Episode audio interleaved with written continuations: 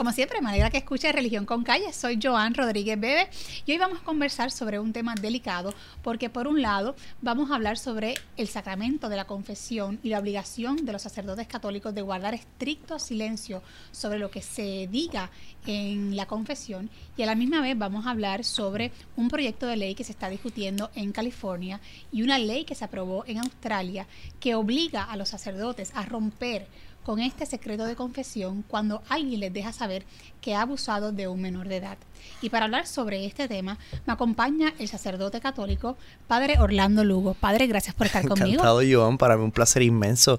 Después de tantos años que no nos veíamos, que compartíamos casi regularmente, ¿verdad? Estudiando. Derecho canónico. Derecho canónico, correctamente. Correctamente. para, para mí es una alegría verte, primero. Y segundo, saber que tienes este proyecto, que tienes un apoyo maravilloso en este proyecto. Porque no es lo mismo que un proyecto como este lo lleve alguien como yo, ¿verdad? Eh, un sacerdote, hombre, y la gente ya rápido empieza, ah, esto es lo que viene a, manipular las conciencias, a todo este tipo de cosas, eh, a que lo lleve una mujer como tú, ¿no? Una mujer profesional, hermosa, eh, inteligente, con muchas capacidades que yo creo que ha sabido también separar su tiempo para, para pensar y repensar estas cosas y no convencerse porque el papá lo dice, o no convencerse porque mi amigo sacerdote lo dice, sino convencerse, convencerse de corazón de que las cosas pues tienen un sentido y abrir un espacio de razonamiento, que yo creo que es lo más importante que necesitamos en Puerto Rico y en muchas partes del mundo. Estoy de acuerdo con esa última parte, sobre todo cuando dice que debemos invitar, invitarnos a todos, incluyendo, incluyendo a nosotros mismos, a razonar y a pensar sobre estos temas de a veces de una manera hasta desapasionada. Es que Porque yo creo muchas veces tocamos estos temas eh, de una forma tan apasionada que no nos permitimos escuchar al otro ni que no, ni tampoco otros se permiten escucharnos a nosotros. Y, y yo creo que la pasión siempre va a estar presente de alguna forma, pero la clave es ese, el respeto yo puedo hablar con apasionamiento y seguramente, bueno, me conoce. Y yo te conozco. No lo dudo, no lo dudo. Vamos a hablar con apasionamiento, pero con mucho respeto sin imponer nuestras ideas, pero también exigiendo que abran la mente. Estamos en una sociedad donde todo el mundo exige que quieren que abrir, abrir la mente. Pues mira, vamos a abrir la mente para hablar sobre un tema tan... Eh, polémico. Sí, bueno, polémico porque algunos lo han hecho polémico. Polémico y complejo. Porque para mí es sencillo, pero para algunas personas ha sido polémico por la mezcla que han hecho entre el sacramento, el secreto de la, del sigilo sacramental y la situación de la pedofilia en el mundo entero. Bueno, padre, pues yo creo que debemos comenzar explicando qué es el sacramento de la confesión. Claro. ¿Por qué los sacerdotes están obligados a guardar estricto silencio sobre lo que le diga un fiel en la confesión y de dónde surge esa obligación? Pues mira, sabes que en la Iglesia Católica existen siete sacramentos. Entre los siete sacramentos está el sacramento de la confesión, reconciliación o penitencia. Es el mismo nombre para la misma realidad.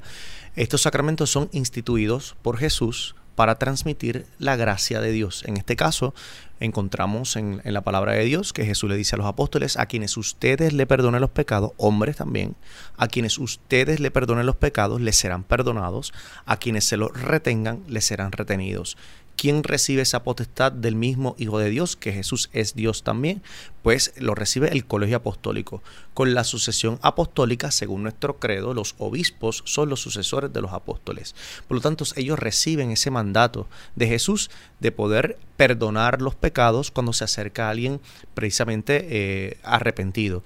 ¿Y cuál es la necesidad dentro de la confesión? Estamos hablando solo de una confesión religiosa, no estamos para que la gente se sienta enjuiciada o culpable, sino cuál es el propósito por el cual confesamos nuestros pecados, porque nadie con pecado entra al cielo. Por lo tanto, la única vía ordinaria para perdonar los pecados mortales y también los veniales, pero mortales. O sea, los veniales también se perdonan con el sacramento, pero existen también otras vías para perdonar los pecados veniales. Pecados mortales se refiere a pecados gravísimos. Los pecados graves que sobre todo eh, laceran, completamente destruyen mi relación con Dios y con los hermanos, como el caso que vamos a hablar. La única vía para reconciliarme con Dios y con los hermanos luego de haber pecado gravemente, es el sacramento de la reconciliación, pero en la Iglesia Católica, y yo estoy respetando lo que los demás piensen, en la Iglesia Católica.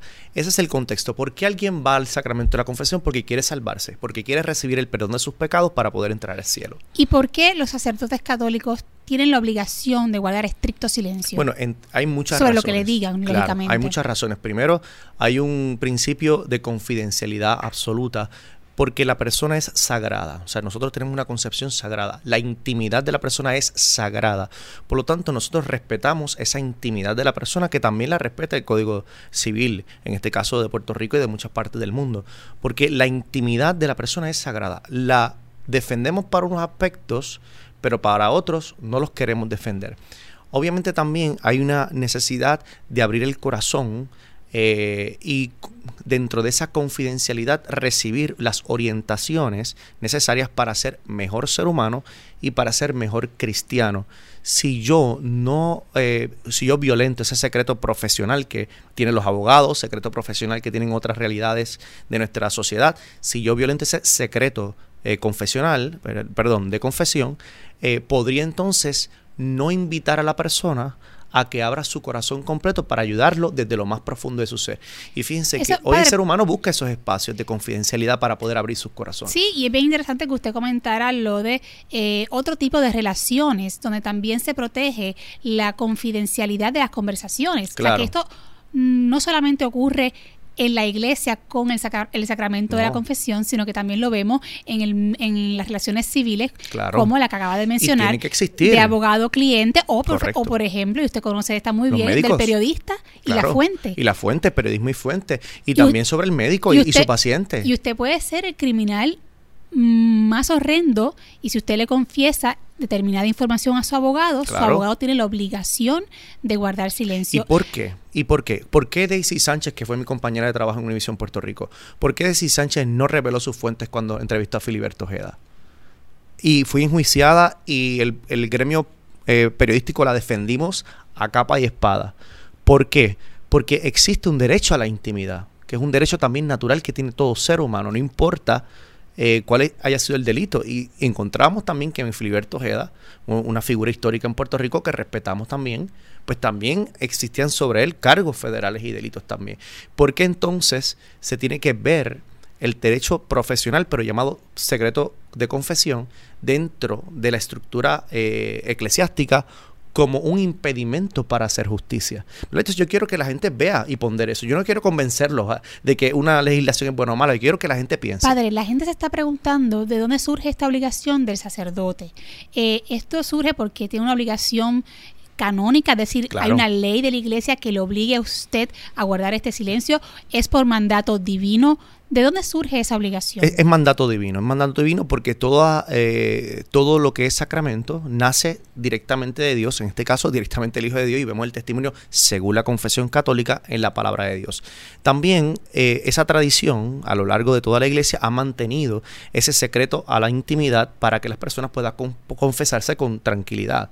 Y además eso se ha recogido en la legislación canónica el sacerdote, y eso se verifica sobre todo a los candidatos a sacerdocio, que no son capaces de guardar el secreto sacramental, en este caso de sacramento de la confesión, no pueden ser sacerdotes. Hay personas que hay sacerdotes que han preferido perder la vida antes que decir un secreto de confesión. No se puede decir, punto. Y de hecho, si lo hiciera, queda excomulgado automáticamente. Sí, queda penalizado. Queda penalizado por la iglesia y puede caer incluso entre la pena de excomunión. Pues padre, como... De hecho, Joan, mira, para que vean a, nivel canónico, a nivel eh, intereclesiástico, el punto, o sea, los delictas graviora, que son los delitos más graves de la Iglesia Católica, entre ellos está la pedofilia, que es delito grave, y entre los delitos más graves dentro de la Iglesia Católica también está el violentar el sigilo sacramental. O sea, dentro de la Iglesia, violentar el sigilo sacramental es un delito gravísimo. Sí. Pues, como, como comentaba al principio del programa, actualmente en California se discute un proyecto de ley que obligaría a los sacerdotes a denunciar a un sacerdote que se confiese con otro sacerdote, lógicamente, eh, y revele que ha abusado de un menor de edad. Y a la misma vez, en Australia hay una ley que ya fue aprobada y que obliga a los sacerdotes a denunciar a cualquier persona que en el ejercicio del sacramento de la confesión le revele al sacerdote que ha abusado de un menor de edad. Antes de entrar en los méritos de estos proyectos de ley, del proyecto de ley y de la ley, respectivamente, quiero que explique cómo estas medidas impactan la libertad religiosa tanto del sacerdote como del fiel. mi primera, eh, mi primer comentario es el siguiente. A mí me resulta curioso y me, me transcriba a nuestra realidad puertorriqueña. Sabemos que nos ven de muchísimas partes del mundo, habla, habla España, hispana, así que todos los felicito con mucho cariño. Eh, me resulta curioso que constantemente cuando la iglesia habla sobre asuntos públicos, que la, iglesia tiene derecho a hablar sobre asuntos públicos, no de políticas partidistas, yo no puedo decir cuál estatus es mejor para Puerto Rico, pero puedo decidir si la ideología de género es bueno o no bueno para las escuelas públicas, entendemos. Bueno, pues cuando la iglesia habla sobre asuntos públicos, encontramos a personas que sin formación, y muchas veces personas inteligentes, pero sin información sobre estos temas, donde hablan y exigen a la iglesia permanecer callado para no, que no haya una intromisión en lo que ellos llaman entre la separación de iglesia y Estado, que muchas veces, por supuesto, se está desvirtuando lo que es realmente la separación de iglesia y Estado. Nosotros hicimos un programa sobre ese tema, así que invito a todo el que nos escuche Exactamente, porque, ahora todo el mundo dice que se callen, que hay separación de iglesia y Estado. No tienen ni idea, ni idea de lo que es separación de iglesia y Estado. Y cada cual eh, hace suya esa cláusula, pues porque es, es moda, es moda. Entonces, curiosamente se dice que no me impongan su religión. Yo por supuesto, yo no siento que yo tengo que imponerle religión a nadie. De hecho, eso me lo exige el mismo Jesucristo. Yo no puedo imponer mi obligación de la evangelización es proponer el mensaje y cada cual en libertad lo recibe. Ahora bien, me resulta curioso que cuando es a la inversa, estas mismas voces no le exigen lo mismo al ara civil. Sabemos y desde la Sagrada Escritura está presente esa práctica que instituyó el Señor. A quienes ustedes le perdonen los pecados les serán perdonados, a quienes se los retengan les serán claro que es una práctica estrictamente religiosa. y más que religiosa, confesional católica. ¿Ves? Confesional, porque hay otros cristianos que no practican la confesión, la, la, confesión hay, y no hay duda alguna, padre, no hay duda alguna que una norma como esta ciertamente incide sobre una norma. Una práctica, religiosa concreta, públicamente conocida. De eso, de eso no hay duda. La, pregunta, pues entonces, la pregunta entonces que quisiera atender es, ¿cómo esta norma, ya la que se aprobó en Australia y la que se está discutiendo en California, ¿Cómo afectan esa, esa libertad religiosa específicamente de los sacerdotes católicos y de los fieles católicos? Pues para contestarte esa pregunta, eh, es importante definir qué es una práctica confesional, porque yo tengo libertad para mi práctica confesional. Y estamos hablando de un caso que es confesional. No es una opinión, es confesional. Por eso es la, la introducción. Afecta directamente, ¿por qué? Porque es una práctica confesional. Alguien de fuera quiere legislar lo que internamente nosotros llevamos haciendo desde incluso antes de la creación del derecho positivo civil mismo. ¿Ves? Entonces, dentro de una libertad y una democracia exigimos separación de iglesia y Estado, pero cuando hay una intromisión directa no la exigimos y eso atenta directamente contra la libertad que yo tengo de profesar el credo que yo libremente es En palabras sencillas, usted está diciendo que sería una forma de que alguien se meta en mi casa a decirme cómo yo tengo que hacer las cosas. Eso es en palabras coloquiales, un y lenguaje no solamente eso, a querer cambiar lo que para nosotros, yo respeto, lo que para nosotros es institución divina. Por lo tanto, ante una ley injusta no hay por qué seguirla. La podrán aprobar en Australia, pero jamás, jamás podrán obligar a un sacerdote hacerlo. ¿Y cómo, cómo afecta? ¿Cómo afecta la práctica de la libertad religiosa del sacerdote y del fiel?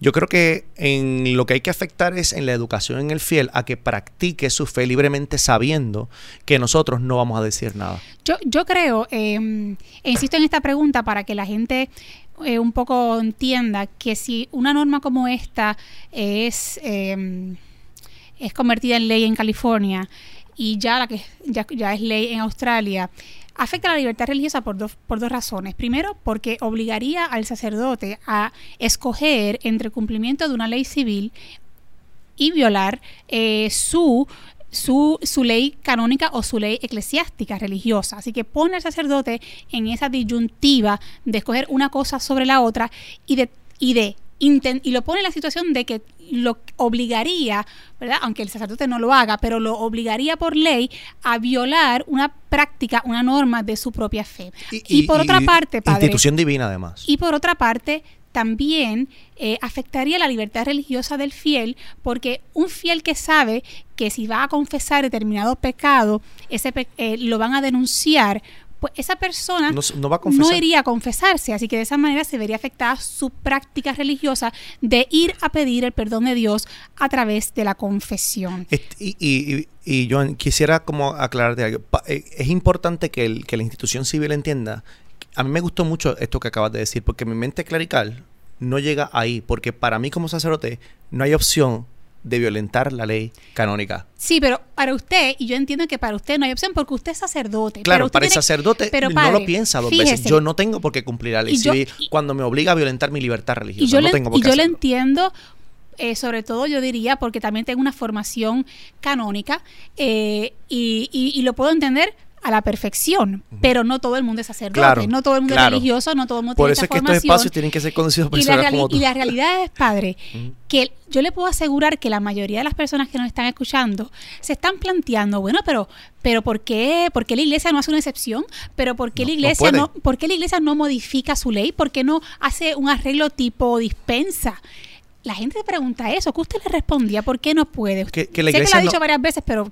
Sí, la iglesia, la iglesia no puede, eh, es como le han dicho al Papa, pero usted puede permitir que la, que, la, que, la, que la mujer sea sacerdote. Es que hay cosas que yo no puedo hacer porque las recibimos de Dios. Cuando hablamos de institución eh, divina, aunque yo quisiera, no las puedo hacer. Yo creo que eso es lo que, lo que no las puedo hacer. Yo creo que eso es lo que hay que subrayar, que aunque se quisiera en beneficio de los menores, no lo pueden hacer porque desde el punto de vista de la fe católica es una obligación divina. Entonces, eh, Padre, a la misma vez que nosotros entendemos esto, ¿verdad? Y hay que reconocer que es lógico, es lógico y es razonable incluso eh, que la gente diga, bueno, pero es que hay que hacer lo que sea para proteger a los niños y, la protección de los niños debe ir por encima de cualquier ley eh, de la iglesia, si usted entiende que es por orden divino, o sea, una norma eclesiástica por, eh, instituida mediante el derecho canónico. Pues mire, ¿sabe qué, padre? A nosotros nos da igual. Nosotros entendemos que primero debe primar la, la protección del menor. Y ese planteamiento, de primera instancia, hay que reconocer que es razonable, que es lógico, porque yo creo que todo el mundo quiere proteger a los menores ahora. Aunque esto nos parezca lógico, yo lo que quisiera es invitar a el análisis desapasionado, que es muy difícil cuando se trata de este tema, porque este tema apasiona a cualquiera. Eh, pero yo invito al análisis desapasionado de poder evaluar si una norma como esta, como la de California y como la de Australia, verdaderamente van a lograr el bien deseado y que aunque el bien que pretenden, que es un bien positivo, porque lo que, lo que se quiere es proteger al menor, aunque sea un, un propósito bueno, hay que analizar si en la práctica, al tú aplicar esta norma, verdaderamente se va a lograr ese objetivo bueno. ¿Por qué? Porque si nos damos cuenta que no se va a poder lograr porque tienen unas fallas prácticas estas normas, pues entonces sería cuestionable, aún más cuestionable, eh, la intervención con el derecho a la libertad religiosa. Y entonces yo quiero ahora que un poco hablemos sobre las, las críticas prácticas que se le han hecho a estas medidas para explicar un poco por qué su aplicación podría resultar en un intento fallido. Es decir, que verdaderamente en la práctica no va a resultar en proteger a los menores. ¿Por qué? ¿Por qué se plantean esas críticas? ¿Cuáles son? Primero, tengo que. Me, gusta todo tu razonamiento eh, y entiendo el razonamiento, pero difiero del razonamiento en, en parte. La finalidad de estas leyes no están para proteger al menor están para intervenir en una práctica religiosa con la justificación de que supuestamente, supuestamente eh, vamos a proteger al menor. Y la pregunta entonces, esa, pues, es mi opinión, esa es mi opinión. está para intervenir, está para intervenir en una práctica religiosa. Porque la, la pregunta es, con intervenir en el sacramento de la reconciliación, ¿se resuelve el problema? Claro, pero esa, esa es la pregunta que nos tenemos que hacer. Pero eso no quiere decir que pueda haber personas mal, malintencionadas que tengan un propósito que no sea bueno, pero también hay que reconocer que en sí misma una norma como esa como esa tiene si no es con mala intención, ¿verdad? Con la intención de voy a hacer esto para fastidiar el sacramento de la confesión. No, no, no para, intervenir en asuntos Claro, pero también hay que reconocer que el propósito de proteger a los menores o de querer proteger a los menores es un propósito bueno. Yo entiendo lo que usted quiere decir, pero la gente cuando ve una norma como esta, en lo que se enfocan, en lo que piensan, no es en que hay alguien maquiavélico que quiere afectar la libertad religiosa, sino que lo que están pensando es yo estoy de acuerdo en proteger a los menores, hay que hacer lo que sea. Entonces, ahí es que yo invito a la reflexión para analizar cómo estas normas, independientemente de la razón o el motivo de quien la hace, sea bueno o sea malo, cómo estas normas realmente no producen o no producirían el fin bueno que podría pretender, es, pretender, que es proteger al niño. ¿Por qué no se lograría eso si se aplican estas normas? Por eso, por eso digo, o sea, el fin no es ese, porque si no vamos a obligar a los abogados a que, a que no defiendan a alguien que ellos sepan que es culpable. Vamos a empezar por ahí. Porque si tienen la intimidad de hablar con sus clientes, ellos le dicen, dime la verdad, dime si tú eres culpable para entonces buscar la forma de yo defenderte. uno de sus cuestionamientos es por qué a los por qué a los sacerdotes sí y a los abogados no. Eso es un planteamiento que nos tenemos que hacer. Bien. dos. Dos. Eh, el sacramento de la reconciliación pudiese colaborar en la sanación de este grave problema que existe en la iglesia y existe también en otros lugares. Por ejemplo, una persona que se confiesa, primero, nuestra jurisdicción no es enjuiciar delitos, es perdonar pecados. Ese es el propósito de, la reconciliación, del sacramento de la reconciliación. No todo lo que es delito es pecado y no todo lo que es pecado es delito. Y hay que, hay que comenzar a explicar a esta gente, porque sí es verdad que la gente se enfoca, pero como decía mi amigo Ali Wellington, si tú le das basura a la gente, la gente come basura. Si tú le das cosas buenas, la gente va a pensar bien. ¿Ves? Porque entonces estos espacios dan a la gente el enfoque correcto. Bien. Entonces, mi jurisdicción no es enjuiciar delitos, es perdonar pecados. Mi intención es distinta a la de Estado, pero yo puedo colaborar con él. No de la forma en que el Estado pretende, sino invitando a esta persona a cumplir con sus responsabilidades también civiles. Bien, entonces yo creo que el Estado me necesita a mí como sacerdote, que recibe la confidencialidad de esta, de esta presunta ¿no? Eh, responsabilidad en un presunto delito, porque todo es presunto. O sea, recordemos también que dentro de la jurisdicción civil y canónica, eh, no toda confesión se tiene que, tomar como, como, un valor absoluto de prueba.